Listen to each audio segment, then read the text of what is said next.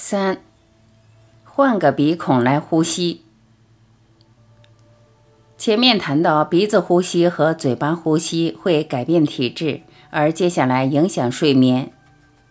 我相信这些数据你过去可能很少接触，连我之前也只听过少数几位专家提倡，例如布泰科。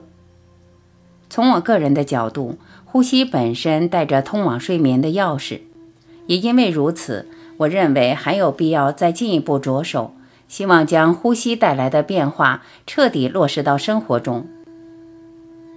鼻腔的口径比较窄，使得鼻子呼吸本来就比嘴巴呼吸有更多阻力。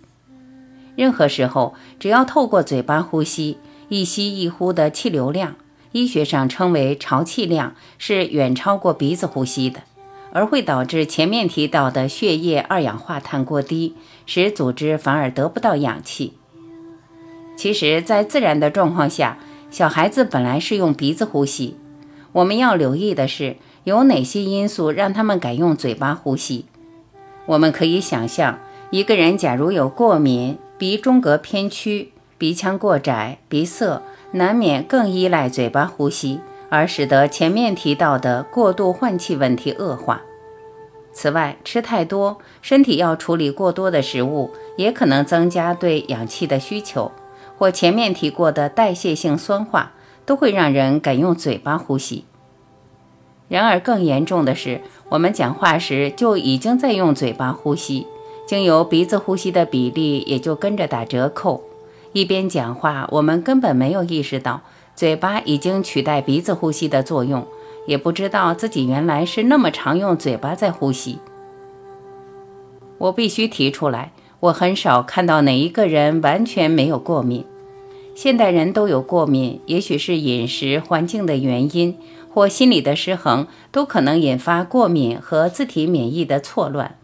而且很多人都有鼻窦炎，仔细观察。假如是很小就开始有过敏或鼻窦炎，鼻子的下方会比较浮肿，而小孩的脸型自然会变得尖和细，前后变得比较长。这个机制很有意思，用鼻子呼吸对鼻腔造出的回压可以帮助保持脸型。嘴巴呼吸缺乏这个调整脸型的机制，鼻窦会显得比较不发达，鼻腔和呼吸道的空间也就偏小。此外，颧骨也比较不明显，舌头在口腔里的位置偏低，下巴也跟着往下缩。这些变化都让脸更显得窄而偏长，就好像脸部和口腔都跟着改变结构，来配合嘴巴呼吸的需要。甚至因为口腔的空间不够，牙齿也不整齐。既然嘴巴呼吸的人呼吸道比较小，也就习惯张开嘴巴，让下巴落下来。而让头略略往前移，好让呼吸道再打开一点。在姿势上也造成了弯腰驼背和肩膀下垂的不良习惯。嘴巴呼吸的人也常有黑眼圈，这是压力反应被活化、睡不好和慢性发炎的结果。嘴巴呼吸的气流量大，自然造出过度换气的问题，而使身体缺氧。我前面也提过。过度换气透过代偿的作用，反而带来代谢性酸化的问题。一个人代谢偏酸性，又氧气不足，血液循环也就不会好。仔细观察，长期用嘴巴呼吸的朋友，往往都有手脚冰冷的问题。我们都可以试试看，改用鼻子呼吸，只要五到十分钟，手脚也就会自然变暖。透过鼻子呼吸。吐出和吸入的气流量是有限的，自然可以避免过度换气发生，让更多氧气可以进入身体组织。鼻子呼吸不只是避免前面提到的过度换气，也和睡眠有关。如果白天清醒的时候，我们呼吸的习惯转不过来，晚上睡眠不好也是难免。关于这一点，我在这里要提醒你，再重新深入真元一静坐。重生相关的练习，这是想改变睡眠最踏实的方法。古人也发现，睡觉时左侧或右侧躺，能让另一边的鼻子畅通。不光这样子，我前面也提过，还有各式各样的练习和清洁程序，不光为了让鼻腔畅通，还要左右两边都打通。这些练习各有各的角色，而有一套完整的科学，只是我们现代人可能不相信。然而，这些现象也陆续可以用解剖学和其他科学来验证。大多数人都不曾留意过鼻子呼吸还有一个现象，然而这个现象却是古人几千年前就知道。甚至比现代人知道的更详细。例如，古代的瑜伽已经知道鼻子的运作有一个周期，这个周期直到1895年才被一位德国医师凯泽用生理学的语言记录下来。我们仔细观察，呼吸时两个鼻孔的气流并不均匀，因为鼻肉勃起组织会轮流膨大，总有一个鼻孔比较塞，轮替的时间大约是两小时左右。你大概没想到，鼻子的这个勃起组织和性器官的勃起组织是类似的，才会定时膨大，也会缩小。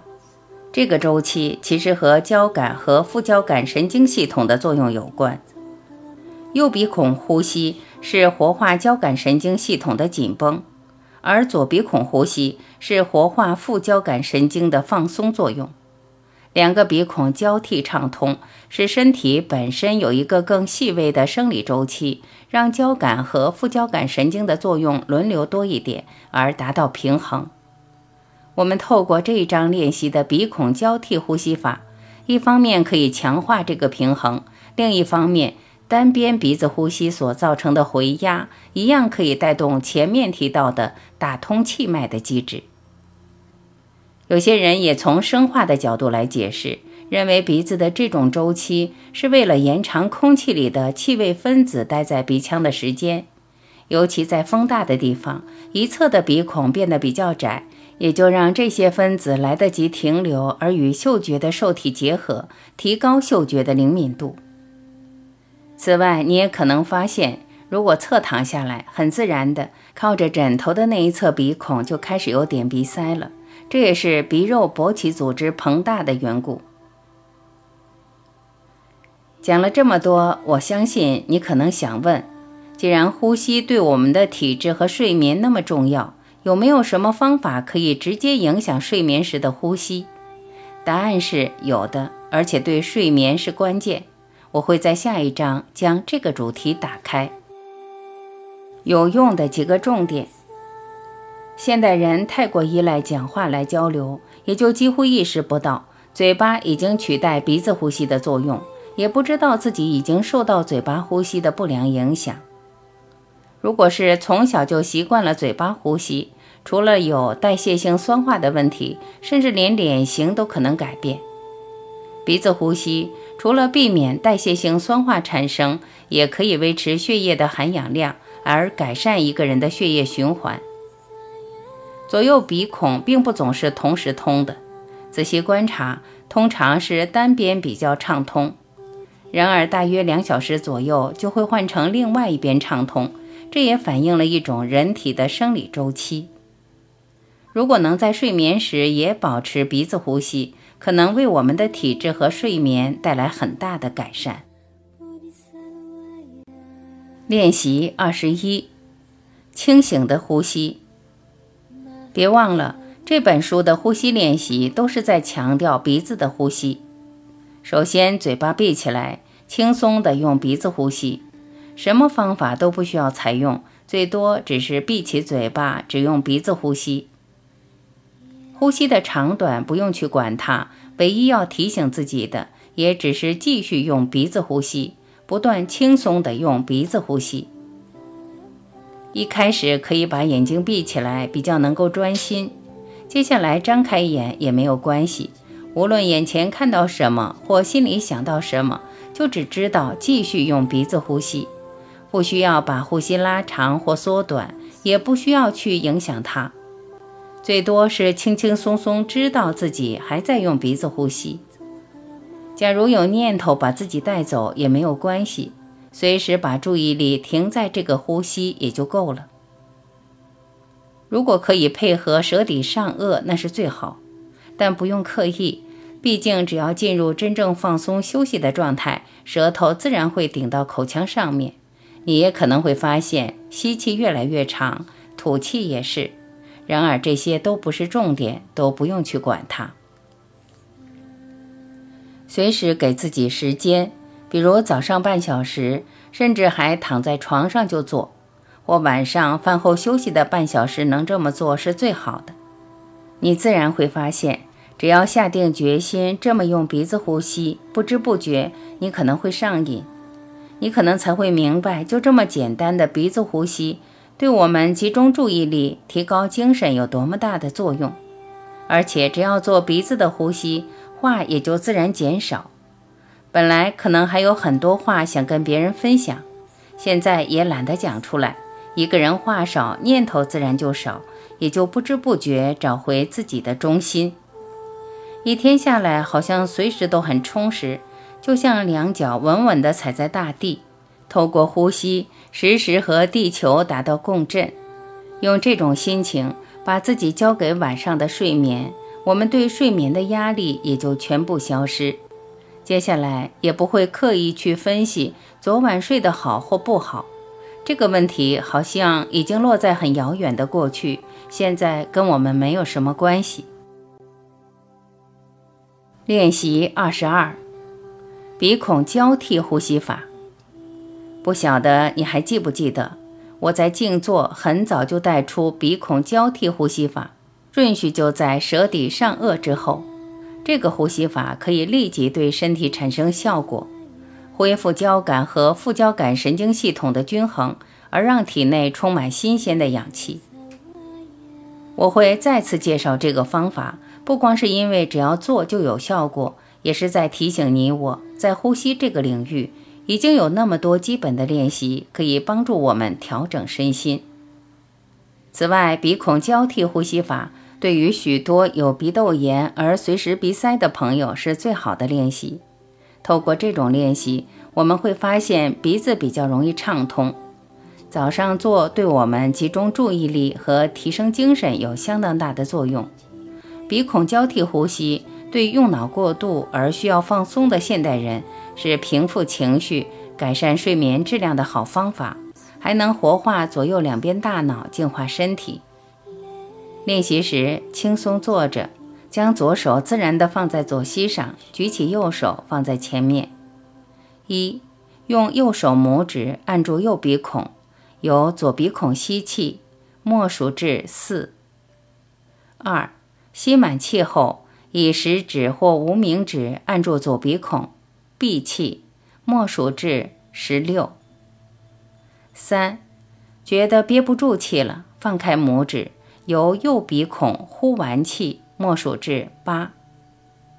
四，继续捏住左鼻孔，由右鼻孔吸气，默数至四。五，憋气，默数至十六。一样的，也可以捏住两个鼻孔来帮助憋气。六，放开左鼻孔，呼气，默数至八。这样是一个完整的循环。这个说明，如果你觉得太复杂，可以先熟练手指的动作，熟悉了再加上数时间来进行。熟练了这些步骤之后，大概一分钟可以做一个循环。然而每个人状况不同，不见得每个人都能适应这么慢的呼吸，也不见得能憋气这么久。这也没有关系，只要掌握到憋气的时间大概是吸气的四倍。而吐气的时间是吸气的两倍，也就可以了。到最后，甚至连吸气、憋气、吐气的时间比例都可以放过，只要记得几个原则就好。吸气时吸饱就可以，中间憋气的时间会随着熟练度提高而自然越来越长。吐气则是比吸气的时间更长一点。接下来，身体自然会帮你决定该吸多久，该吐气多久。一样的，为了更清楚的示范，我再请吴长泰老师把这个方法录下来。这个视频会分成两部分，前半我会用我的声音带清醒的呼吸，同时请吴老师示范。接下来我会请吴老师来示范鼻孔交替呼吸法的手势，让你可以跟着做。透过视频的辅助，相信会比较容易理解。